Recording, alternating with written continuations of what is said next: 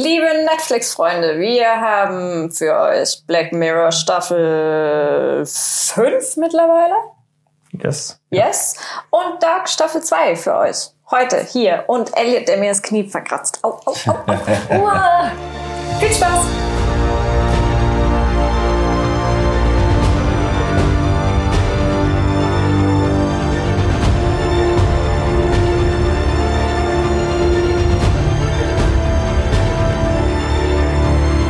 Willkommen beim Podcast von Citizen C. Wir treffen uns hier regelmäßig, um über Filme und Serien zu reden. Aber auch Games und Technik sind wichtige Themen bei uns. Wir, das sind Juliane, Sven und ich, Nico, die Gründer von citizensea.de. Dort berichten wir täglich und ausführlich über die genannten Themen. Schaut einfach mal vorbei und viel Spaß beim Podcast. Anfangen werden wir mit Black Mirror heute. Mit einer etwas chaotischen Episodenübersicht, da die ähm, Staffel jetzt erst released wurde war es vorher nicht so ganz klar herauszufinden, welche Folge eigentlich zu welcher Nummer gehört sozusagen. Wir haben uns jetzt mal an der Nummerierung von Netflix gehalten, weil jede Seite online, ich habe glaube ich fünf durchsucht, irgendwie komplett was anderes angegeben hat. Und wir fangen gleich an mit der ersten Folge der neuen Staffel Black Mirror. Die nennt sich Striking Vipers, ähm, was eine Referenz zu einem Videospiel ist, die in dieser Episodenwelt, nenne ich es mal, existiert. Ähm, und das sehr stark an die klassischen Beat'em-Ups wie Street Fighter, würde ich mal sagen, angelehnt ja. ist. Ähm, genau. Ähm, Hauptcharakter der Story ist ein junger Mann namens Danny, gespielt von Anthony Mackie, den die meisten wahrscheinlich aus der kürzlichen Präsenz als Falcon aus dem MCU, also aus dem Marvel-Universum kennen. Falcon hieß er, ne? Ich ja. weiß noch, es war einer von den Unnötigen, glaube ich. ja, gar nicht so sehr. Ähm, zum Ende hat er dann doch eine etwas relevantere ah, ich hab's immer noch nicht gesehen. So. Mehr verrate ich auch gar nicht. Okay. Genau. Jedenfalls, äh, er übernimmt den Lead in dieser neuen Episode, die sich darum dreht, äh, um ihn und einen, ja, einen Jugendfreund von ihm. Wir sehen einen kurzen Ausschnitt aus äh, der Jugend von, von Danny, seinem Jugendfreund Karl und der Frau Theo die ja das normale Standardleben äh, der Studentenleben, die gern feiern, die äh, wohnen zusammen in der WG und so weiter und so fort. Was, warte mal, da spielt ein Student? Erstmal in einer also als Rückblende sozusagen. Minuten. Okay. Genau. Okay. Dann macht es ähm, macht das Ganze einen ziemlichen Zeitsprung und wir sehen Danny heißt er ähm, bei, se äh, bei seiner Geburtstagsfeier. Ja, 40. Das genau. Geburtstagsfeier, wie er im Garten steht, grillt, äh, schön irgendwie mit der Familie und den Freunden, die er eingeladen hat, da seinen Geburtstag verbringt. Aber irgendwie merkt man zu jedem Zeitpunkt seines Lebens, dass irgendwie ihn so die, die, die, das triste Dasein so ein wenig stört, mhm. würde ich mal sagen. Also man merkt zu jedem Zeitpunkt, dass irgendwas in seinem Leben fehlt und äh, er nicht ganz selber sagen kann, was es eigentlich ist. In dieser Rückblende hat man ihn und seinen Studentenkollegen immer wieder ähm, bei Videospielen gesehen und ja, sein Leben hat schon einfach extrem gewechselt in dieses, in dieses Familienumfeld. Dann, genau, auch sein Jugendfreund. Ich schmeiß gleich oh, Trinken um. auch sein Jugendfreund Karl ähm, kommt dann eben zu seinem Geburtstag. Die beiden haben es scheinbar schon eine ganze Weile nicht mehr gesehen und überreicht ihm da die, diese neue VR-Technik für welche Konsole die oder auch immer aktuell spielen. Die ähm, Serie bzw. die Episode ist sehr frei von irgendwelchen Markenpräsenzen, von daher werden da irgendwelche alten alternativen Marken benutzt, aber eben irgendeine VR. Ähm, Technik für eine aktuelle ja, Konsolengeneration. Also so ein Knopf irgendwie an die Schläfe und dann äh, tauchst du ein. Genau. Also, also keine Brille oder. Es ist quasi die vollkommene vollkommen Übertrag des Geistes oder des Denkens in diese virtuelle Realität, während der Körper eigentlich so ein bisschen äh, bewusstlos auf der Couch hängt sozusagen. Ja. Also ja genau, steuert alles über so ein neuronales Interface, oder wie man es auch nennen, will. Gesundheit. Äh, ja, okay, okay. Nee, ich wollte die ganze Zeit fragen, ja, was hat das mit Black Mirror zu tun? Eben. Diese, also, da ist die Technologie. Genau, okay, da, da ist, die Technologie, Technologie dabei. Genau, die beiden, er lässt sich dann von seinem Jugendfreund da überreden, dann sich dieses VR-Game doch mal anzuschauen. Im Prinzip hängen sie dann beide an dem gleichen Abend noch ähm, auf ihrer jeweiligen Couch und treffen sich dann in dieser virtuellen Realität und tauchen halt wirklich komplett in dieses, ich nenne es mal Street Fighter-artige Spiel dort ein und repräsentieren halt auch wirklich diese Charaktere halt mit ihrem ganzen Sein, nicht nur mit, mit, den, mit den Augen und Ohren, wie wir das jetzt von der VR kennen, sondern halt komplett. Auch mit Schmerzen und so weiter. Genau. Also so Ready Player One Style. Ja, Ja, ja, aber halt ohne, dass du irgendwie in einem Anzug oder eine Brille auf hast, sondern Sondern alles einfach nur mit Neuronale, alles neuronale. Signale. Okay, Also okay, dein okay. Körper hängt währenddessen quasi bewusstlos auf der Couch rum, während du da am Zocken bist. Boah, so wie der Elliot gerade. Genau, so. Und genau, während die sich, glaube ich, doch für ein oder zwei Runden dann mal kurz kloppen, äh, kippt diese ganze virtuelle Realität doch relativ schnell dazu, dass die beiden aufeinander losstürmen und einfach mal anfangen, wild miteinander rumzumachen. Also der Ah, Freund okay, okay. spielt eine, Ja, ja, spielt eine ja. Frau. Genau. Ja. Der Okay. spielt einen Mann. Also irgendwie spielen auch die gleichen Charaktere, die sie als ähm, Studenten immer gezockt haben. Genau, immer noch diese. Und, äh, der eine hat halt immer so eine Frau und der spielt einen Mann und dann kämpfen sie erst ein paar Runden. ne? Und, Und dann, dann, haben äh, sie zusammen sowas miteinander. nimmt das Ganze irgendwann erotische Ausmaße an. Genau. Ähm, eben, und der, dieser Handlungsverlauf der, der, dieser ganzen Episode ist dann eben, ja, diese beiden Männer, wie sie versuchen rauszufinden, was genau jetzt eigentlich das für sie bedeutet. Ob das jetzt für sie bedeutet, dass sie, dass sie homosexuell sind oder einfach nur, dass sie ein, ein so krass menschliches Interesse, Interesse aneinander haben, dass sie diese Erfahrung miteinander teilen wollten. Natürlich die, der Versuch, ähm, Danny ist das Ganze von seiner Frau so ein bisschen fernzuhalten, weil er sich auch sehr dafür schämt, würde ich mal sagen, oder es halt selber als, als was Unnormales ansieht und das halt nicht direkt der Öffentlichkeit präsentieren will. Und ähm, auf der anderen Seite eben dieser, dieser, dieser Jugendfreund Karl, der eigentlich immer quasi nichts anderes gemacht hat, als Woche für Woche andere Mädels abzuschleppen, nie in einer ernsthaften Beziehung war. Und ähm, genau, er jetzt wohl so ein bisschen Standhaftigkeit in dieser virtuellen sexuellen Erfahrung mit seinem alten Schulfreund sucht, während der halt versucht, eventuell die Lücke zu füllen, die er immer in seinem Leben verspürt hat und nie so ganz den Finger draufsetzen konnte, was ihm da eigentlich genau fehlt. Okay. Also es ist ein gerade für die, dieser, sag ich mal, offene sexuelle Diskussion, die wir jetzt in 2019 haben, auch dadurch, wenn wir jetzt in Deutschland dieses Jahr dieses, auch das neue, äh, dieses bidirektionale Geschlechterdasein oder wie man es nennen will, etwas gekappt mit diesem Ja. Divers und ich finde, es passt eigentlich thematisch sehr gut eigentlich in diese Zeit. Ich glaube, hätte man sowas vor fünf Jahren rausgehauen, hätte es da sehr viel seltsames Feedback gegeben oder sonst irgendwas oder mehr Ja, auf jeden Fall ja. als jetzt. Ähm, ich kann mir, also ich, für mich passt diese Folge extrem gut in den Zeitgeist. Ähm, es ist ein schwieriges Umfeld, gerade mit dieser, sag ich mal, Gamer-Community da. Ähm, ich bin gespannt, wie, wie wirklich die Öffentlichkeit auf diese Folge reagiert. Ich würde mich da gerne auf ein paar Diskussionen einlassen. Okay. Da wurde gerade kurz von unserem Hund unser Studio gekillt. Wir machen eine kurze Pause und sind sofort wieder für euch da. Ja, macht ruhig weiter. Ihr könnt ja weitermachen. Ja, komm, mach hier kurz. Das lenkt uns immer zu arg ab, wenn man da doppelt. Okay, sind zurück, haben den Hund rausgeschickt. Keine weiteren Gläser umschmeißen kann, aber kommt ist gleich wieder da, genau.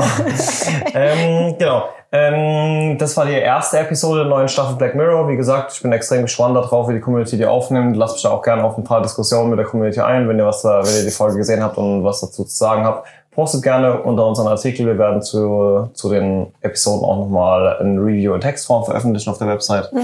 Und sind da gerne für euch da, wenn ihr Fragen oder Anregungen oder Diskussionspunkte dazu habt. Zweite Folge von der neuen Staffel Black Mirror, genannt äh, Smithereens, äh, was sich auf den Namen einer einer fiktiven Social Media Plattform bezieht, die es in dieser Episodenwelt gibt. Jetzt hat der Hund meinen Socken. Egal, lass ihn. Nennen wir es ähm, so ein Facebook-Abklatsch quasi. Ja, also ich dachte schon, dass es Facebook sein Ja, es ist soll. also ne? die, die, die allgemein die ganze Staffel referenziert sehr stark auf ähm, Dinge, die es eigentlich so in unserem Umfeld schon gibt. Und ähm, setzt sich dann mit fiktiven Stories dieser, dieser Unternehmen oder dieses Szenarios auseinander. Beziehungsweise es müsste ja noch nicht mal Facebook oder sonst irgendwas. Es ist im Endeffekt, ja. Allgemein dieses Social Media Gedöns einfach. Genau. Ähm, Lead dieser Episode, also, also Hauptdarsteller ist Andrew Scott, der den meisten vermutlich bekannt sein dürfte als Moriarty aus der Sherlock ähm, Serie Serie mit Serie. Benedict Cumberbatch. Ja, genau. Der Benedict Cucumber, was? Cucumber, genau. Was? Ähm, und Andrew Scott spielt hier einen verzweifelten mit 40er, würde ich es mal nennen, sowas, Ja. der ähm, seine Verlobte verloren hat durch ein noch nicht genau definierteres Ereignis, was aber später während der Serie oder während der Episode dann eben klar wird. Und dieser gute Christopher nimmt einen Angestellten von Smithereens gefangen, indem er sich als Uber, Ja, Ja, Uberfahrer. Uberfahrer. Uberfahrer genau präsentiert und halt eben sich dann entsprechend eine Geisel nimmt von, von Smithereens, von dieser, von dieser Firma, die dieses Social Media Netzwerk eben bereitstellt. Ja, kein Angestellten, ein Praktikant. Genau, wie es schon, wie es schon, ja, erzähl gerne mal weiter, wie es schon später Ähm, herausstellt, ist es nämlich gar kein hohes Tier, auch mit einem Anzug rausläuft, sondern einfach nur Ich bin so ein Praktikant. Praktikant. Ja, ähm, witzig, sehr witzig. Also im Endeffekt ist die, die, die Aufmachung für die Geschichte ist äh, schon in den ersten 10, 15 Minuten ist klar. Der äh, will halt unbedingt aus dieser Firma einen, ähm, Den CEO sprechen? Den C, C, Den Gründer auf jeden den Fall. Gründer, Gründer, ja. auf jeden Fall, den äh, Billy Bauer heißt er, glaube ich, Exakt. Bill Bauer. Billy Bauer. Billy Bauer. Ähm, und äh, ja, entführt da auf jeden Fall einen Angestellten, der aber leider nur Praktikant ist, aber ist egal. Er möchte auf jeden Fall ähm, mit Billy Bauer sprechen, ansonsten erschießt er den Angestellten. Jaden heißt er. Jaden, ja genau, Jaden. Und ja, es geht dann hin und her, das bleibt alles nicht so ganz äh, äh, versteckt. Also die Polizei findet die zwei relativ schnell, weil er ja mit diesem äh, Jaden äh, und einem Sack auf dem Kopf da an der Polizeistreife vorbeifährt. Genau, ja, weißt du was, ja. Und dann, ja, entwickelt sich halt so ein klassisches äh, Kidnapping Drama in Anführungszeichen. Der ist halt irgendwann strandet da in so einem Feld, weil halt das Auto irgendwie kaputt geht, der Reifen platzt und außenrum Polizei, Medien und so weiter. Und natürlich möchte er halt seinen Anruf mit Billy Ja, seine Bauer. Forderung ist quasi, Ja. mit Billy Bauer zu sprechen. Genau.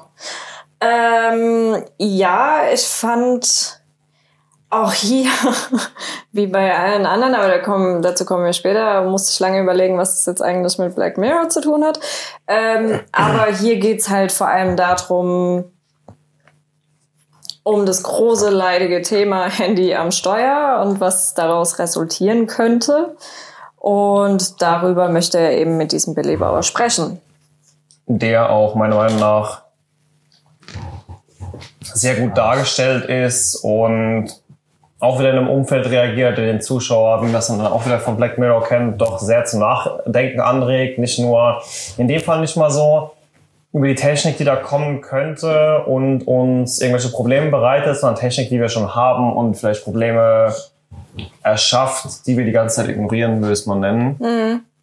Also dieses Mal wieder das, das eigene Sein reflektieren und so weiter und den Umgang mit diversen technischen äh, Hilfsmitteln und Applikationen doch nochmal in ein anderes Licht rückt aus diesem, aus diesem ganz positiven, was das Marketing von solchen Firmen immer vermitteln will, mal ein ganz anderes Licht rückt und da die Gegenseite zeigt. Äh, fand ich auch eine extrem starke Folge wieder, aber wie gesagt, Diskussion zu, dem, zu der ganzen Staffel nochmal kurz später im Anschluss, weil es halt eben dann doch nochmal ein bisschen anders anfühlt als die anderen Black Mirror Episoden ansonsten. Ja.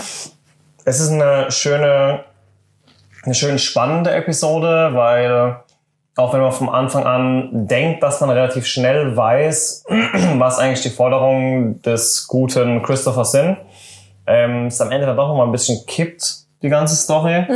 Und noch mal ein bisschen was anderes präsentiert, als man eigentlich erwartet hätte. Also auch in dem Punkt noch mal eine kleine Überraschung. Und wie gesagt, die Prämisse dieser Handlung ist eigentlich relativ früh klar und trotzdem laufen dann noch gute 45, 50 Minuten im Anschluss an Geiselverhandlungen, sonst irgendwas. In Kombination mit diesem, mit diesem, dieser britischen Sprechweise, wenn man es im Original Ja. guckt, halt auch wieder sehr, sehr gut irgendwie dargestellt. Ja, wobei, was, was ich so ein bisschen schräg fand, ähm, dieser Christopher, der Entführer, ist dann irgendwann im Gespräch mit eben diesen Smithereen Mhm. Chefs, aber noch nicht mit Billy Bauer, sondern nur mit diesem Chefs. Und die Chefs, die, die, also wie die damit umgehen, das fand ich schon krass. Also so, äh, wenn mich da jemand anruft und äh, ich kriege ein Foto geschickt, wie einer meiner Angestellten äh, da ähm, bedroht wird und äh, die einzige Forderung ist, ich möchte mit dem Gründer sprechen. Also da würde ich keine drei Stunden lang diskutieren oder 30 Minuten lang diskutieren, dann würde ich sagen, ja, alles klar, da, ich schick dir die Nummer per äh, SMS. Ja, weiß nicht, aber ich denke, das ist Wenn's- schon relativ realistisch dargestellt. Wenn Glaube ich auch. Da sagst okay, ich will Mark Zuckerberg oder Jeff Bezos sprechen. Dann würde es morgen jeder wollen, wenn er sieht, dass es so einfach geht. Dann entführen morgen 100 Leute irgendwen und sagen, dann mal. Also ich glaube auch nicht, ich glaube, dass es wirklich teilweise nicht so unrealistisch dargestellt ist, dass es aber auf der anderen Seite auch genauso dargestellt ist, um halt diese, diese Spannung zu erzeugen. Also, aber ich fand es trotzdem nicht unrealistisch. Ich fand wie du sagst, eigentlich ähm, Na, also schon nach professionell und mit absoluter emotionaler Distanz betrachtet. Ja, und ich denke, das Fall. sollte auch vermittelt werden. Halt einfach, dass je höher da das Tier, desto weniger kümmert man sich um den Menschen Ja. und so. Das war ja auch so ein bisschen das, äh, die, die ganze abgefahrenerweise und das ist das, was mir an der sehr, an, an der Episode so mega hängen geblieben ist. Abgefahrenerweise fand ich, dass der Gründer am menschlichsten auf diese ganze Geschichte reagiert hat. Fall. Also die Mhm. Polizei hat halt Fall. reagiert wie Polizei, die die anderen Angestellten von Smithereen, da habe ich mir teilweise gedacht, oh Gott. Ähm, Genau deswegen fand ich ihn auch am Ende so gut dargestellt. Ich will jetzt nicht noch genauer drauf eingehen, Ja. weil er halt auch noch mal ein paar Sachen raushaut, die, die man jetzt dem Zuschauer nicht so vorne wegnehmen will. Aber ja, wie vorhin gesagt, also auch seine Sicht der Dinge, die er dem Geiselnehmer dann offenbart, absolut nachvollziehbar und vielleicht dann auch quasi genau das Gespräch mit ihm nötig, weil er da, wie du sagst, zum ersten Mal halt mit jemandem spricht, der einfach von Herzen spricht und der halt Ja, nicht ja. von was auch immer spricht. Ja. Ja. Ja, die letzte Folge, die dritte Episode von Black Mirror Staffel 5, äh, war mein absolutes Highlight, weil Miley Cyrus dabei. Die Episode heißt Rachel, Jack und Ashley 2. Äh, Rachel und Jack sind ein Geschwisterpärchen. Rachel ist die jüngere Geschwister und ein Riesenfan von Ashley O, heißt sie in der Episode. Ashley O ist äh, gespielt von Miley Cyrus.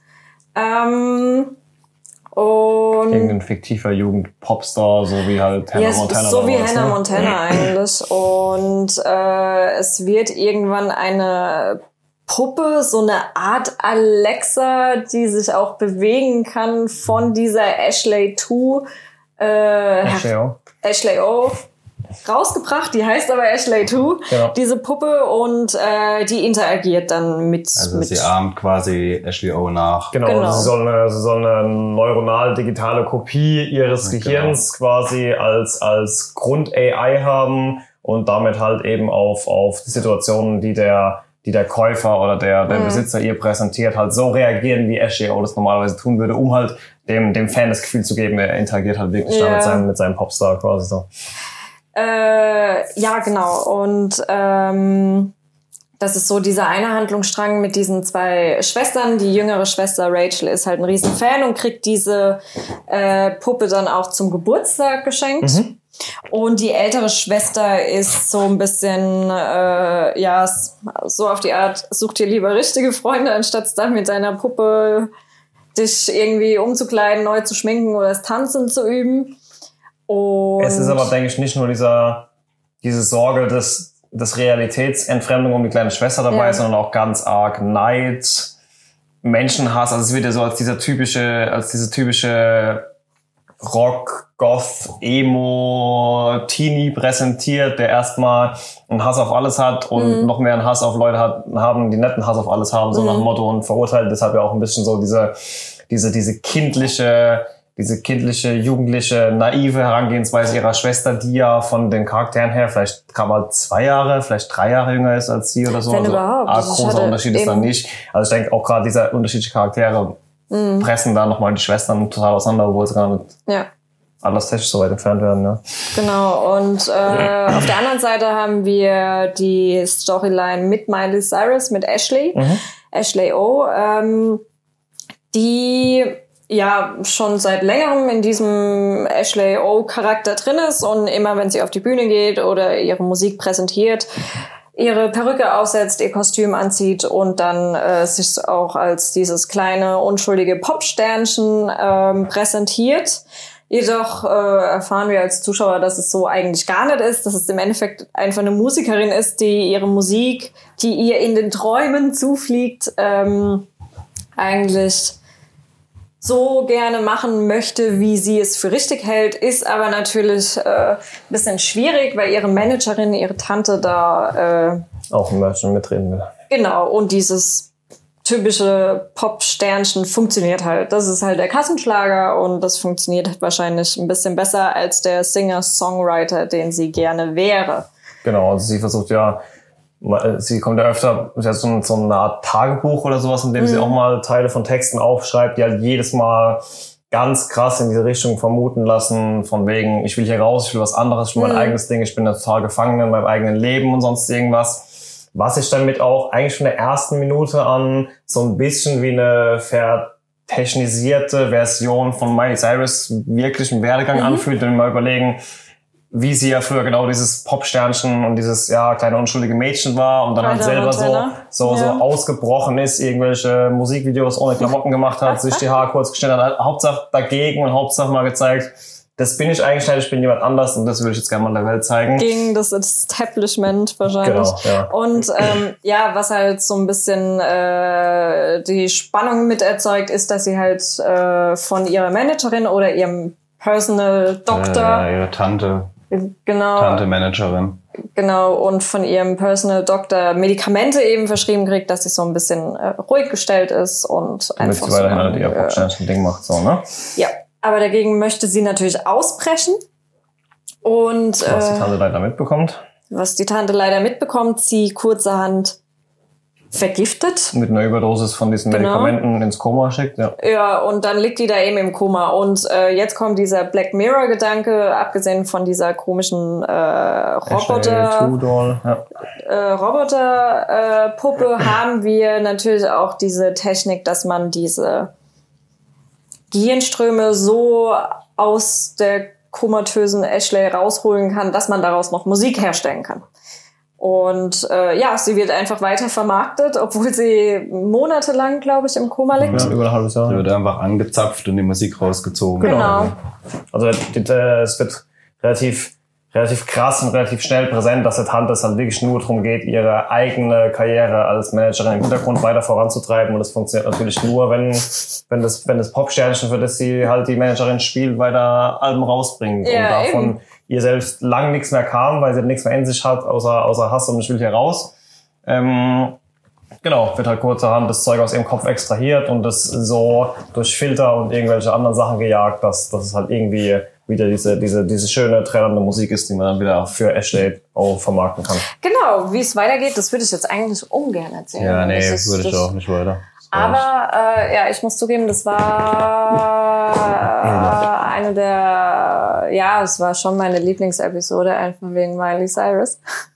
Es war auch ein echt krasses Thema. Man kann ja noch ganz kurz anreißen, dass natürlich diese zwei komplett unterschiedlichen Handlungsstränge dieser, dieser jungen Familie und der Ashley irgendwann dann später noch zusammenführen, sonst hätte es auch Genau. keinen Sinn, dass sie beide, dass sie beide da präsent sind.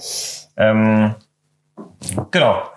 Aber auch diese Episode fühlt sich mal abgesehen von diesen, von dieser ganzen ähm, Technik-Thematik, die hat sich noch am meisten wie Black Mirror angefühlt irgendwie. Wegen der Puppe, Aber finde ich. Genau, aber wie vorhin schon gesagt, ähm, hat die ganze Staffel einen komplett anderen Ton, als wir das vorher bei Black Mirror kannten. Ja, ich finde, es fühlt sich gar nichts mehr wie Black Mirror an. Ich fand Hell auch, aus. ähm, Was war Black Mirror denn, wenn du sagst, fühlst du das an? Für, für Black Mirror war immer für mich, Nein. ähm, nimm ungefähr unsere Welt, ändern nur eine kleine, meist technische Begebenheit und konzentriere dich drauf, wie das die ganze Menschheit in eine Dystopie wirft, sage ich jetzt mal so ein Genau, bisschen. Ne? so ein bisschen. Ähm, ich finde aber, das, das ist mir bei, ja, bei Bandersnatch, das war, das war nochmal was Das ganz ist anderes. außen Ja, vor, ja. das ist ja Ähm. Ich finde aber, erstens mal hast du, klar, du hast immer noch diesen, diesen äh, schwarzen Spiegel, diesen bösen Spiegel, wo man sich nach jeder Folge erstmal selbst an den Kopf fasst und sich denkt, okay, äh, wir steuern dahin, wir könnten da hingehen und wir sollten mal ein bisschen bewusster mit der Technik und äh, mit unserem äh, mit unserer Zukunft umgehen. Ähm, ich finde, das ist Black Mirror gar nicht mehr. Ich finde, ähm, du kannst jede Episode, klar hält es dir so ein bisschen den Spiegel vor mit, geh mal bewusster mit den ganzen Sachen um. Ich finde aber, dass die Episoden nimmer so, äh, zukunftsorientiert sind. Vor allem das mit dieser Entführungsgeschichte, das, da, davon war für mich nichts irgendwie äh, Ja, in keiner Form. Das war zukunftsmäßig. wirklich so, wie es jetzt aktuell ist. Genau. Eigentlich komplett, ja. Und ähm, ich, ich will das auf gar keinen Fall schlecht reden. So eine Veränderung muss nichts muss nichts Schlechtes bedeuten. Aber ich finde, keine der Episoden äh, hätte man, wenn man jetzt zum Beispiel nicht wüsste, dass es Black Mirror ist, hätte man in dieses Genre eingruppiert. Auf gar keinen Fall. Das ist alles für sich, hat es so seine Daseinsberechtigung, ist super spannend und interessant.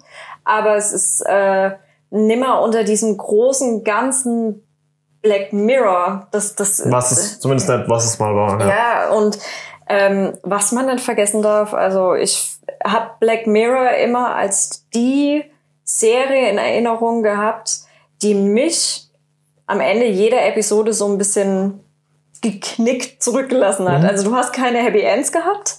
Und wenn, dann waren es nicht wirklich Happy Ends, weil sie haben sich nicht so Ja. angefühlt. Ja. Sie waren trotzdem noch so, äh, äh, okay, ja, so mehr oder weniger klimpflich ausgegangen. Eigentlich nicht mal das. Ja, Eigentlich gab es auch nur eine einzige Episode bisher, die Ich weiß gar nicht, gab es in der letzten Staffel eine Happy End Episode? Ich glaube, der vorletzten. Also diese eine, das einzige halbwegs Happy End, an was mich erinnert, ist diese, diese Serie, die die ganz, äh, Folge, die die ganze Zeit krass zwischen den Zeiten gesprungen ist, wo dann nachher rauskam, dass das so ein bisschen so ein Altersheim für kopierte Ah ja, stimmt. Geister waren, die dann im Endeffekt ja auch in irgendeiner virtuellen Utopie sich wieder getroffen haben um ihre Zeit. Da war es aber in dem Fall auch nur ein Happy End, wenn man sich vorstellt, dass halt dein Geist als digitaler Geist weiterlebt. Ich meine, dein normaler Körper ist ja trotzdem verreckt. Ja, Aber, um, äh, um zurückzuspannen, jetzt in der Staffel war es erstmal das wirklich ein Happy End war. Ja, ich will es auch rein verraten, großartig bei welcher Episode oder sonst irgendwas haben wir da, aber ich muss sagen, alle Folgen sind teils klimpflich für die meisten Beteiligten bis hin zu sehr gut für alle Beteiligten ausgegangen. Und das war definitiv was, was, was ich so auch nicht erwartet hatte. Ähm, eine Folge war sogar so positiv beladen am Ende, dass ich wirklich mir nicht sicher war, ob ich hier noch Black Mirror gerade schaue.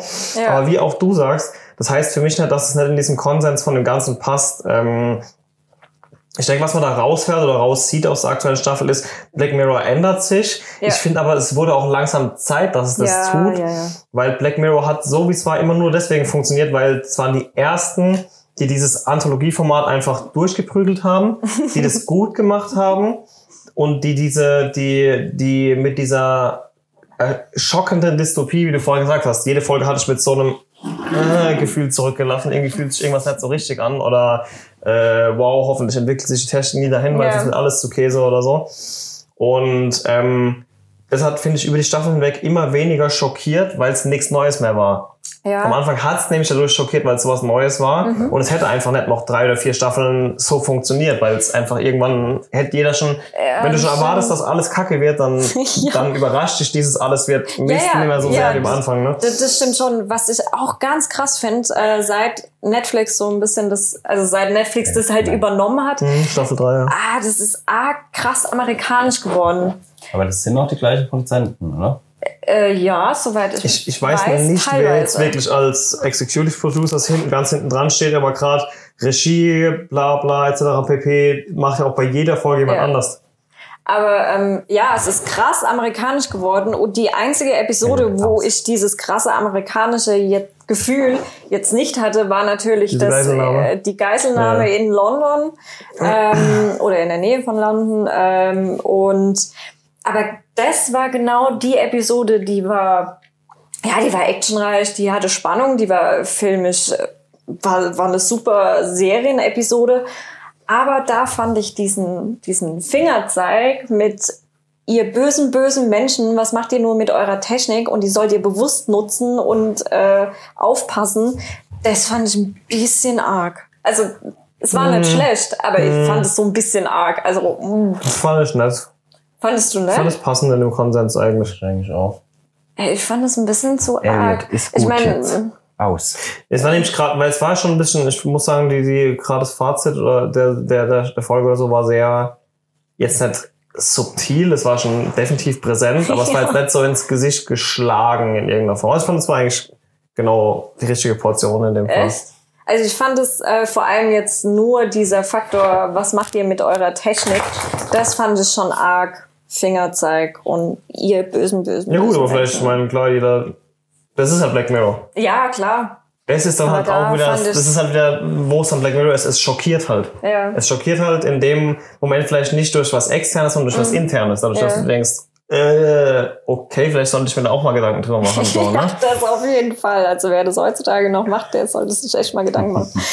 ähm, äh, ja, aber ansonsten äh, waren die, war die Staffel wie immer, es war eine solide Staffel. Ich fand es sogar besser als die letzte, muss ich sagen, all in all. Ja, Ich kann gar nicht sagen, an was festgemacht, aber einfach dieses Gesamtheitsgefühl danach. Bei der letzten Staffel war es nämlich für mich schon zu weit von Black Mirror weg, aber ohne was Neues zu sein. ja. Und jetzt haben sie es einfach meiner Meinung nach geschafft, mal eine neue Staffel mit einem eigenen Stil zu machen, der für mich so funktioniert. Es ist Mhm. Ja. nicht mehr Black Mirror, was wir in der zweiten oder in der ersten Staffel hatten, aber das war von Anfang an klar, dass man damit nicht ewig begeistern und schockieren und oder schockieren kann. Äh, für mich hat die Staffel wunderbar funktioniert auf jeden Fall. Ja, vor allem, es war halt jede Folge für sich auch rund und hat funktioniert. Ja. Also, Ja, das sowieso. Also ich fand es auch äh, vor allem nachdem das letzte, was wir von Black Mirror mitgekriegt haben, Bandersnatch war, äh, fand ich das jetzt mal wieder eine schöne Portion Black Mirror, auch wenn es nicht mehr ganz so Black Mirror ist, wie das, was man sich so in seinem Köpfchen vorstellt. Aber wie du schon gesagt hast, das Gute ist halt, dass es äh, nicht mehr so konzeptlos wirkt, dass es sich halt ehrlich abgrenzt von dem, was es früher war, aber dann was Neues präsentiert, was das auch funktioniert. ja, was Substanz hat auf jeden Fall. Also ich fand und es war Miley Cyrus dabei. also ich bin mal gespannt, wie das so in Zukunft ähm, weitergeht äh, mit Black Mirror, ob die da jetzt mehr Kooperationen auch mit großen, großen US-Schauspielern machen äh, oder weiterhin ja. Warten wir es ab. Ja, Fazit der Staffel. Schaut auf jeden Fall rein. Es lohnt wieder, meiner Meinung nach sogar wieder mehr als, als die letzte Folge. er hat noch Ja, einen als die Song. letzte Staffel. aus. Aus.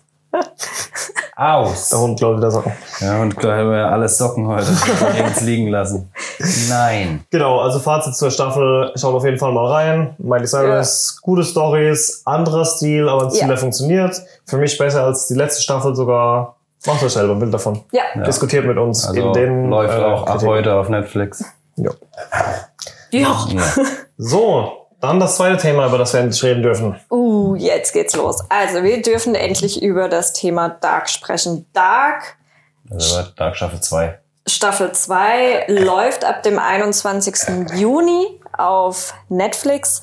Staffel 1 haben wir bekommen im Dezember 2017.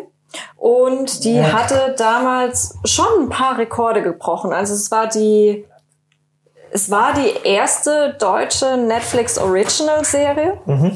Und ähm, hat auch wirklich eine Story äh, aufs Parkett gelegt, das, das war abgefahren. Also das hat, hatte man so wie Also ich weiß nicht, ob man es sehen kann oder für die Podcast-Hörer. Der Hund springt hier mit seiner Socke im Mund rum. ähm, hatte auf, also war auf jeden Fall ein komplett neues Konzept. Klar, Zeitreise, nö, äh, kennt man, aber so wie, wie das Dark damals präsentiert hat, war das schon sehr krass. Also diese, Diese dieses Verschachtelung halt. erstens diese Hat es Verschachtelung und dann alles dieses euch? Verwurschteln mit noch ähm, Kriminalfällen. Hat es für euch in der ersten Staffel gut funktioniert und war perfekt dargestellt oder hat sich das künstlich verschachtelt angefühlt, um Spannung zu erzeugen, die so eigentlich gar nicht da gewesen wäre? Beides. Also ich hatte gerade am Anfang der ersten Staffel hatte ich schon stark Probleme damit. Also auch wieder. Dieses mit Absicht Informationen zurückhalten, die eigentlich vielleicht passiert werden mit den Schnitten, damit man es erst am Ende rausfindet und so Sachen irgendwie. Oder? das ist ja das Interessante dran. Also ich habe es jetzt nochmal geguckt, äh, ein zweites Mal. Und ich werde es auch, bevor jetzt die zweite Staffel äh, nochmal auf, äh, auf Netflix anläuft, werde ich es, glaube ich, auch noch ein drittes Mal äh, anschauen. Äh, es werden dir rein theoretisch werden dir keine Informationen vorenthalten. Du kriegst von Anfang an wirklich jegliche Information. Du kannst halt nur noch nichts damit anfangen, weil du den Kontext nicht kennst. ja? Äh, ja, genau. Und ähm, ich war damals, ich bin absolut gar kein Fan von deutschen Produktionen, muss ich ganz ehrlich zugeben. Egal ob Serie, Film, egal von wem, egal mit wem.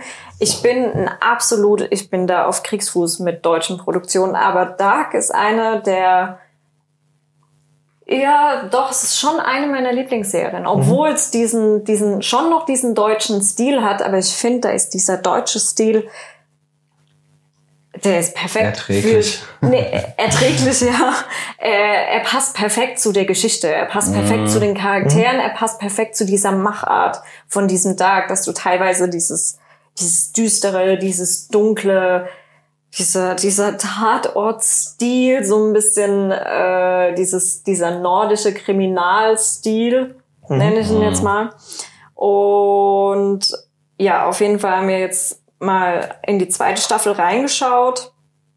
Die zweite Staffel geht nahtlos äh, über von der ersten in die zweite.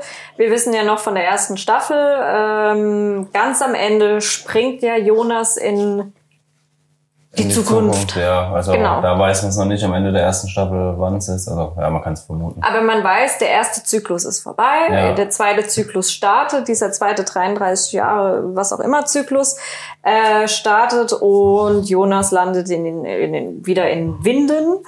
Äh, bloß ist halt alles so ein bisschen apokalyptisch, also wahrscheinlich die Zukunft. Ähm, genau da startet auch die zweite Staffel. Also Jonas ist in dieser Apokalypse drin oder in, in dieser Zukunft.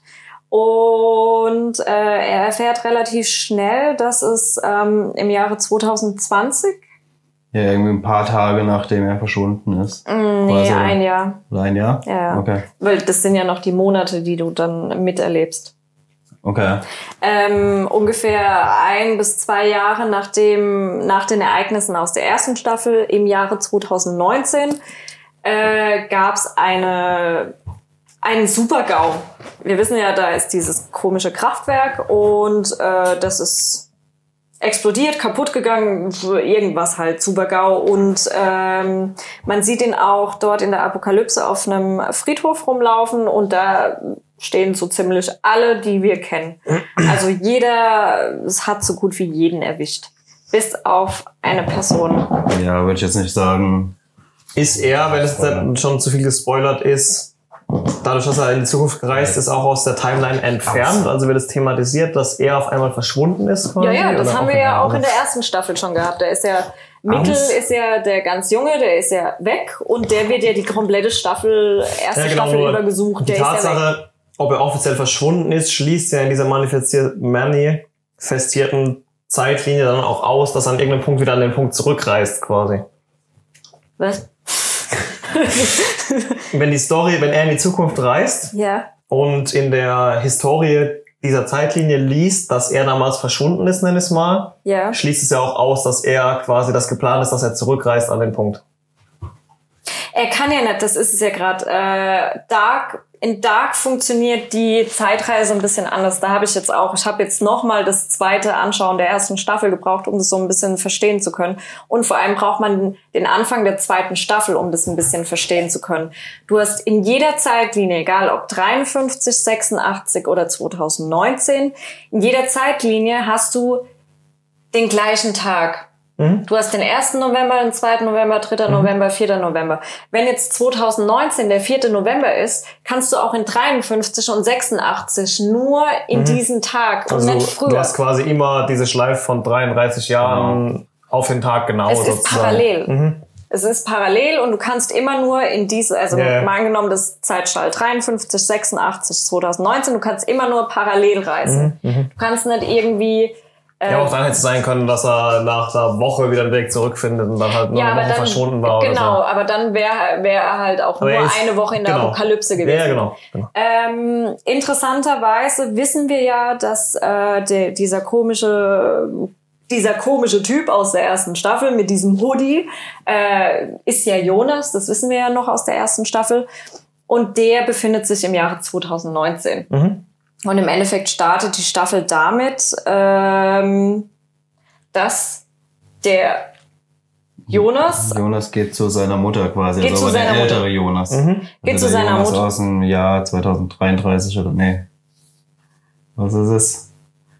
Egal, aus, aus der Zukunft, der alte Jonas, der geht zur Mutter vom jungen Jonas Mhm. quasi. Genau, der geht da hin und äh, sagt Hallo Mama und erklärt es so ein bisschen.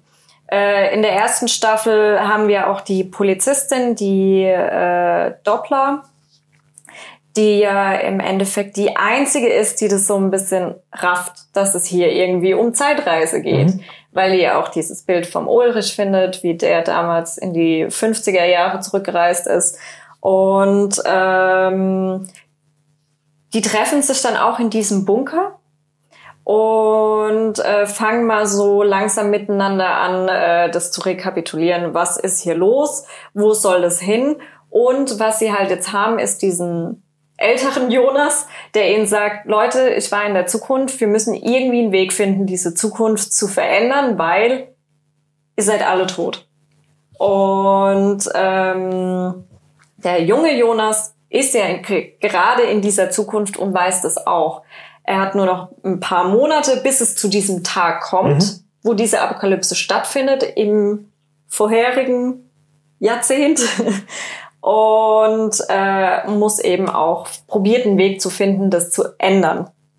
Findet auch dann irgendwann ein Portal, hat also eine Möglichkeit, durch die Zeit zu reisen, macht es auch. Und jetzt wird's kompliziert, weil jetzt kriegen wir nicht nur, wir haben ja jetzt mittlerweile vier Zeiten in Dark, jetzt kriegen wir eine fünfte dazu. Und da wird's dann richtig komplex. Weil dann haben wir, wir haben ja auch immer noch diesen, diesen Gegenspieler, diesen Pfarrer, der ja diese Kinder entführt hat. Und man da ja eigentlich im Endeffekt gar nicht weiß, warum die das so gemacht haben und warum Ja. die jetzt unbedingt die Zukunft so haben wollen. relativ früh äh, noch mit, dass da wohl noch einer ist hinten dran. Also mehr würde ich da jetzt auch nicht erzählen. Genau. Aber du kriegst, ich glaube, in der ersten Folge von der zweiten Staffel kriegst du schon mit. Mit, da dass- gibt's noch irgendwelche Drahtzieher Genau, dass hinter diesem Pfarrer, Hinterm Ja, Noah genau, steht steht. äh, ein Chef und der heißt Adam. ja, Und ja, darum geht's im Endeffekt. Also wir kriegen viel, viel Meta-Story, wir kriegen viel erklärt. Wir kriegen im Endeffekt, obwohl, obwohl ich, mir das gar nicht gefehlt hat in der ersten Staffel, kriegen wir erklärt, was hier jetzt überhaupt in Winden los ist, äh, warum das alles so passiert und ähm, obwohl wir so viel erklärt kriegen und so viel neuen Input kriegen, was frühere Rätsel so ein bisschen aufdröselt, macht's das nicht einfacher. Überhaupt. Das ist so mega komplex. Also wenn man sich vorher überlegt hat, man geht mit Dark durch so ein Labyrinth und am Ende von der ersten Staffel ist man so halber draußen. In der zweiten Staffel merkst du, dass du nicht raus bist aus dem Labyrinth, sondern dass du jetzt im Endeffekt in dem richtigen Labyrinth drin bist. Also es ist wirklich, das hört man zu laut, glaube ich. Elliot aus. ja, mach dir mal kurz weiter, es beschäftigt den Hund. Ähm, ja, zweite Staffel Dark. Also, wer sich vor der zweiten Staffel Dark nicht die erste Staffel Dark anschaut, hat verloren. Also nochmal anschauen, Absolut. meinst du? Das ist ein absolutes Muss. Äh, ich sag das gerne bei, bei neuen Staffeln, die arg storylastig sind, die jetzt nicht so episodisch sind, sondern wo es auf die Meta-Story äh, ankommt, sage ich das gerne so, ja, schaut euch nochmal die vorherige Staffel an. Aber bei Dark, definitiv, wer es nicht macht, hat verloren. Du raffst gar nichts. Null. Null. Also ich habe schon so gut wie nichts gerafft in der zweiten Staffel und ich habe sie gerade vor, äh, habe ich vorher die erste Staffel nochmal gesehen. Ähm, es ist schon arg verwirrend, aber dem Stil sind sie treu geblieben. Das ist sehr gut. Äh, dadurch, dass wir diese zwei neuen Zeiten haben und ja jede Zeit so ein bisschen einzigartig war von ihren Stilelementen, ähm, das haben wir jetzt auch wieder und es ist sehr authentisch gemacht. Also wir haben ja die einerseits die Zukunft, die arg, ja, apokalyptisch, Ja, das ist topisch halt, ja. Mad Max-mäßig aussieht und kriegen halt noch eine Zeit dazu, die äh, besser hätte man die nicht darstellen können. Finde ich. Okay, Ja. also, also du, warst ja, wie gesagt, wie gesagt, von dem Stil und von der Komplexität von der ersten Staffel schon relativ begeistert und du sagst, Mhm. durch die zweite jetzt zwar noch viel mehr, man braucht sein Hirn definitiv anwesend und es ist nichts, was man mal kurz zehn Minuten vorm Einschlafen guckt oder so. Nee, auf gar keinen Ähm, Fall. aber es macht es für dich besser. Auch dass, dadurch, Ja. dass die Komplexität wächst, das macht, du hast ja vorhin schon gesagt, dass das einer der wenigen Darstellungen von Zeitreiseelementen ist, mit denen du dich so wirklich bisher anfreunden konntest. Ne? Ja, definitiv. Also ich finde es immer arg schwer. Ähm, Äh, Ich habe immer sehr, sehr krasse Angst vor irgendwelchen Zeitreisewerken, weil ich mir einfach denke, oh, bitte macht da keinen Logikfehler rein, bitte macht da... Vor allem, wenn das erstmal nur auf ein oder zwei Staffeln geplant Ja. war und dann noch Staffeln dran geklebt werden Ja. und dann irgendwelche Sachen dazu erfunden Ja. werden, die angeblich in der letzten Staffel schon da waren, aber dann irgendwie doch nicht, wenn du so nochmal guckst und so weiter. Ja, ne? eben. Und vor allem, was ich halt bei Dark schon in der ersten Staffel sehr gut fand, ist, dass sie es mit dieser Einstein-Penrose-Brücke Mhm, erklärt haben. Und da auch diesen, Es ist halt nicht, wir kleben nur Quantum vor jedes Wort und damit ist es erklärt, sondern oder es ist halt irgendwie, es ist halt ähm, so. irgendwie ein Sturm oder Ja, ja, Blue, okay. Also es hat man wirklich versucht. Ja. Also es ist zwar nicht wissenschaftlich 100% erklärt, kann es ja auch nicht logischerweise, aber es macht nach den aktuellen wissenschaftlichen Erkenntnissen, könnte es so funktionieren quasi, ne? Oder- Theoretisch, Ja, es ist genau. im Endeffekt theoretische Physik, aber die haben sie reingebracht und die haben sie korrekt reingebracht. genau.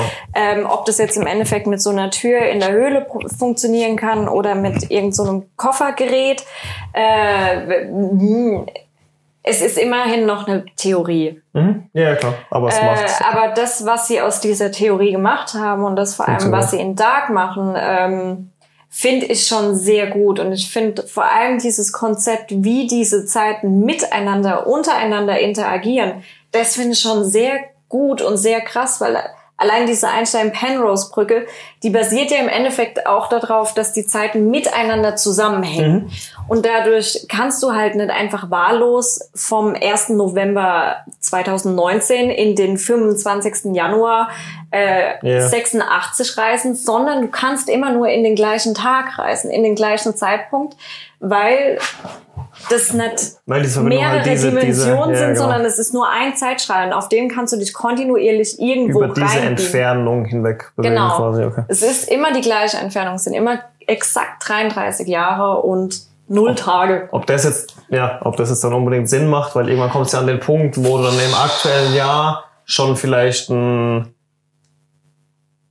Ja, bitte. Schaltjahr. ein Schaltjahr hattest und bei 33 Jahren hast du irgendwann den Punkt quasi, wo du aktuellen Schaltjahr hast, aber 33 Jahre zurück keins hast und ja, so Sachen. ja, aber ne? das ist ja das Interessante an diesem äh, lunaren äh, Zyklus. Es ist ja dieser Mhm. lunare Zyklus, der ähm, der rechnet diese Schaltjahre und diese diese Verschiebung der Minuten und der Sonne, das rechnet er ja mit ein und alle 33 Jahre ist Also das Jahr diesem, okay. Genau, Ja. ist ja alles mit diesen Schaltjahren. Ich meine, die Schaltjahre hat man ja eingeführt, damit man diese komischen Mini-Verschiebungen, die man jährlich hat, damit man die so ein bisschen reguliert. Und alle 33 Jahre ist alles wieder auf Reset. Hm, nicht wirklich. Du hast ja alle so 40 Jahre, nee, alle 200 Jahre, glaube ich, einen Ausgleich, schon alle 4000 Jahre wieder. Also eigentlich kriegst du es ja erst über tausende Jahre hinweg wieder auf den Nullpunkt quasi. Ja, aber zumindest was dieser lunare äh, Zeit. Okay, da kenne ich mich zu wenig aus. Aber es macht auf jeden. Fall mehr Sinn als alles andere, was wir bis jetzt gesehen Ja, haben. und das du. bringen sie ja auch mit rein. Und das also fand,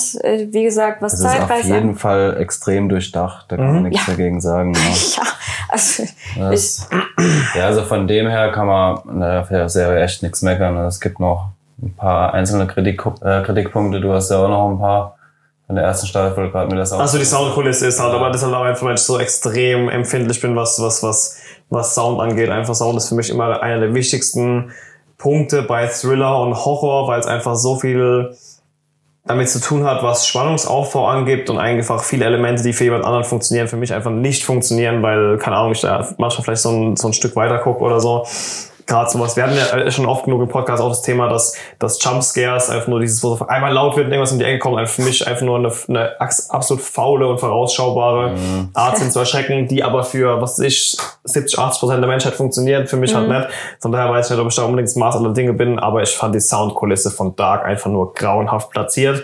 Und es hat leider all dieses andere, was du als positiv siehst, macht es für mich so unerträglich, dass ich tatsächlich nicht weiß, ob Ja. ich die zweite Staffel noch gucken kann, weil ich bei der ersten mich Ja. wirklich nur aufgeregt ja, habe. du So. hast es teilweise auch wieder in der zweiten Staffel. Also, was Mhm. mich halt immer gestört hat, sind dieses, wie bei Sicario, dieses Trönen, aber Die haben auch nur funktioniert fünf- halt nicht richtig. Die haben auch nur fünf Sounds irgendwie gehabt Ja. und Ja, die genau. immer und Das immer und immer den leider gleichen wieder. benutzt. So, okay, Aber ich finde nimmer so nimmer so ausgiebig. Also mir ist das in der ersten Staffel auch aufgefallen, dass du immer dieses äh, hast und das voll oft und immer in ähnlich emotionalen Szenen. Die dadurch wirklich künstlich sich so Ja, ja. angefühlt haben, als würden sie spannender gemacht werden, als sie jetzt Ja. gerade sind. Ne? Ja. Also diesem Stil bleiben sie schon treu. Sie haben das ja durch die komplette erste Staffel durchgezogen, die einzelnen verschiedenen Sound-Items. Äh, Die, die, drei haben sie Töne, jetzt, die sie hatten. die paar Töne, die sie haben, die haben sie jetzt auch wieder. Ich finde sie aber nicht mehr so Vielleicht haben sie, wenn es wirklich so penetrant war, vielleicht haben sie da ja auch mehrere Feedbacks aus verschiedenen Richtungen Ja, bekommen, sich haben also- das angepasst. Und man darf auch nicht, ähm, auch nicht vergessen, dass klar gibt's einen ausführenden Produzenten, der im Endeffekt drüber steht und bei allem okay oder nicht okay sagt. Aber im Endeffekt ist es ja ein massives Team von Leuten, die an sowas arbeiten. Und wenn man sagen kann, ich bin da jemand, der ist nicht so anfällig für den Sound und die anderen 80, 90 Prozent der Serie stimmen absolut, dann ist es ja immer noch eine Serie, der man definitiv nicht nur eine Chance geben sollte, sondern die Ja. sogar eine klare Schauempfehlung von dir Ja, erhält, wenn man nicht so anfällig auf dieses ganze Soundkulisse-Zeug ist. Ne? Ja, also ich fand, mich hat's auch gestört, aber ich fand es jetzt nicht so krass, dass ich gemeint habe, ich kann es jetzt nicht mehr weiter gucken. Also bei mir ist es wirklich so, so ein Punkt, dass ich nicht weiß, ob ich die zweite ist. Ich weiß ja einfach nicht, ob ich es genießen kann, weil es für mich dann einfach so präsent ist. Aber ich weiß auf jeden Fall einfach nochmal, weil ähm, ich die Komplexität der ersten äh, Staffel auch schon tatsächlich bei deutschen Serien hast du ja oftmals dieses ich fand's gut für eine deutsche Serie so nach dem Motto und wie du sagst das kann man bei der Serie einfach komplett weglassen das ist eine Serie die sich in 80 90 Prozent ihres Seins absolut auf dem Weltmarkt behaupten kann Ja, und definitiv. teilweise sogar seinesgleichen sucht und Definitiv. ich muss, ja, vielleicht gebe ich ihm noch eine Chance, einfach Ja. weil mich würde schon interessieren, wie die ja, Handlung guck auf jeden Fall rein. Also Schaden tut's auf keinen Fall. Ähm, was ich äh, super interessant fand, vor allem jetzt nochmal zum Thema Komplexität. Äh, ich habe mich gestern mit meiner Mutter drüber unterhalten. Ähm, und äh, wir sind dann auf, oder ich bin dann auf eine relativ gute Metapher gekommen. Wenn du das Gefühl hast, dass äh, Dark Staffel 1 komplex ist und äh, dann habe ich jetzt das Gefühl nach der zweiten Staffel, okay, Dark Staffel 1 war so von der Komplexität, von der, vom Schwierigkeitsgrad her, So das Tutorial. war das so in etwa ja, das Tutorial und Staffel 2 geht doch dann schon in Richtung Dark Souls. Du hast so Staffel 1 ist so das Tutorial von, keine Ahnung, Super Mario. Staffel 2 geht schon so in Richtung Dark Souls. Ja, Also was schon halt einfach übel. extrem wichtig ist, die ganzen Zusammenhänge von den Personen zu raffen. Wer ja, ist wer in welcher Zeit, wer ist mit wem verwandt. Das wird auch noch viel relevanter, wie Ja. die Verwandtschaftsverhältnisse sind. Ja. Ich erinnere mich noch original, wir haben die ersten, die erste Staffel irgendwie zu siebt oder zu acht rausgeguckt und an einem Sonntagnachmittag durchgezogen. Und ich erinnere mich an jeder Folge, wo irgendjemand gefragt hat, so, ey, wer ist denn das jetzt schon wieder? Und irgendjemand geantwortet hat, ja, das ist der Sohn von der und der. Und dann hast du die angucken und hast gesagt, ja, wer ist denn die jetzt schon wieder bitte so? Und du kamst eigentlich gar nicht mehr rauszufragen, wer zum Geier einfach wer ist, so nach dem Motto. Ja, deswegen, also das, Also- das Wichtigste ist, ey, am besten druckt euch die Pläne aus oder macht euch eine Pinnwand oder sonst irgendwas. Schaut euch an, So ein wer... Mörderboard mit so roten Fäden, ja, für die Ja, genau so, genau so. Ich meine, Wir das haben haben auch sie auch. nochmal, besser gesagt, sie hat nochmal einen Charakterguide geschrieben. Ich verlinke euch den nochmal. Den könnt ihr auch zur Hilfe nehmen. Den Charakterguide, das ist so das, das erste A und O für die Serie, ne? Wichtige. Ja. Und dann machen wir oder haben wir mal vor, noch einen Stammbaum zu erstellen der wichtigsten Familien, Mhm. Damit man ganz genau weiß, wer ist der Opa, wer ist der Papa, wer ist die Mama, wer ist die Uroma, wer ist jetzt das Kind. Und wer ist mit wem verwandt, weil das ist das. Ja, das, ist so krass das thematisiert. Das muss ja, wie gesagt, im Hinter, das muss ja in der ganzen Auflösung der Story. Vertauscht es gerade oder haben die gerade letzte Woche gepostet, dass Staffel 3 die letzte sein wird? Ich weiß nicht, ob es gerade. ich habe irgendwo Gerüchte gehört. Ich weiß nicht, ist es bestätigt? Noch ist nicht, ob ich, nicht also ich hatte irgendwo beim, beim Headlines überfliegen gesehen, dass das mit der dritten Staffel die Story wohl ihr Ende finden wird, was ja an Komplexität aber wohl mehr als ausreicht. Aber ich denke, dass gerade diese Fa- Familienverhältnisse ja im Großen und Ganzen auch noch mal was mit dieser, Ja. warum ist es überhaupt möglich und Ja. ne? Das Wichtigste ist wirklich, schaut euch an, wer ist der Sohn oder die Tochter oder der Vater und die Mutter, wie sind die einzelnen Verwandtschaftsverhältnisse und ganz wichtig, ähm, darüber hinaus muss man auch noch wissen, wie die einzelnen Charaktere in den unterschiedlichen Zeiten, was die da waren. Wir haben ja äh, in 2019 haben wir diese alte Hexe, die da im Endeffekt die Oma von jemandem war und was das halt, äh, was da das Wichtigste war, sie ist die Oma von jemandem. Aber in den 50er Jahren haben wir die gleiche Figur, die komplett anders aussieht Und da ist das Wichtigste, dass sie jetzt nicht die Oma von Sondern irgendjemand ist, sondern so. die Ja, Enkelin klar. von irgendjemand anderem. Und das ist super wichtig. Das ist, also das ist das Wichtigste überhaupt. Wenn man das nicht aus dem FF beherrscht, dann steigt man da lassen. echt ne, ne, oh, oh, das ist echt Okay, super schwer. Fazit auch schwierige. von deiner Seite definitiv reinschauen, Soundkulisse immer Ja, noch nicht jeden ganz das Fall. Wahre, aber besser und Ja. okay.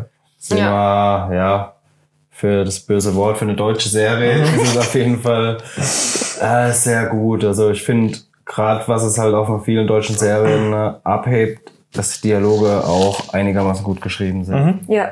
Also in der ersten Staffel waren sie teilweise noch ein bisschen hölzern, finde ich.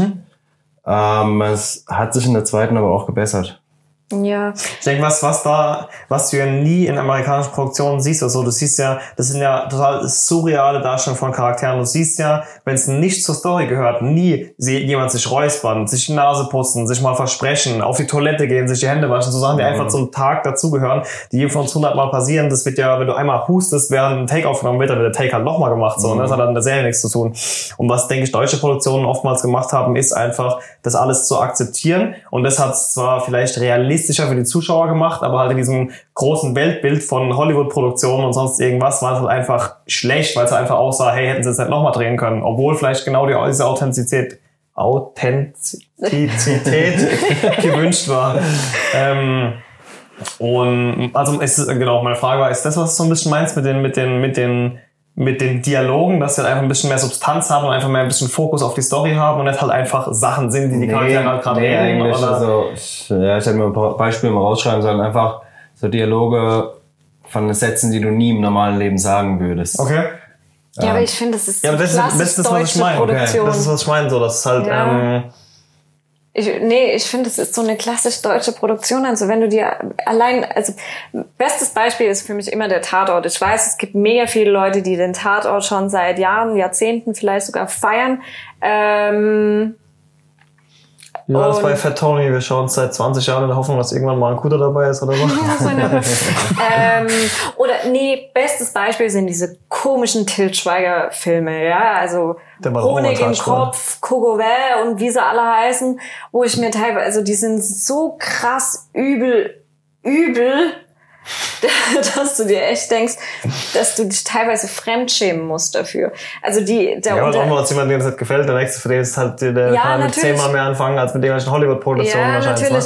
Ne? Und ich finde, äh, deswegen habe ich Dark auch so krass gefeiert, weil das ist mal eine deutsche Produktion, die nicht nur, die nicht nur mega viel Gedanken und Krips hinten dran hat, sondern wo sie sich auch echt viel Mühe gegeben haben. Also mir fällt da immer diese eine Szene ein von dieser jungen äh, Martha heißt sie, die die Tochter vom Ulrich, wie die diese Theateraufführung da ganz alleine auf dieser Bühne runterrattert.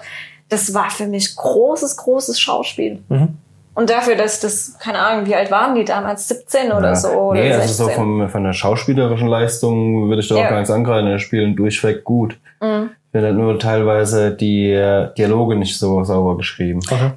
Aber jetzt besser werden auf jeden Fall in der zweiten Jetzt in Staffel. der zweiten Staffel hat es mich jetzt nicht mehr so gestört. Weiß nicht, ob das jetzt war, weil ich dran gewohnt war von der ersten Mhm, Staffel. mhm. Also da bin ich auch relativ schnell reingekommen. Also mich hat das ersten zwei, drei Folgen hat es mich gestört gehabt von der ersten Staffel.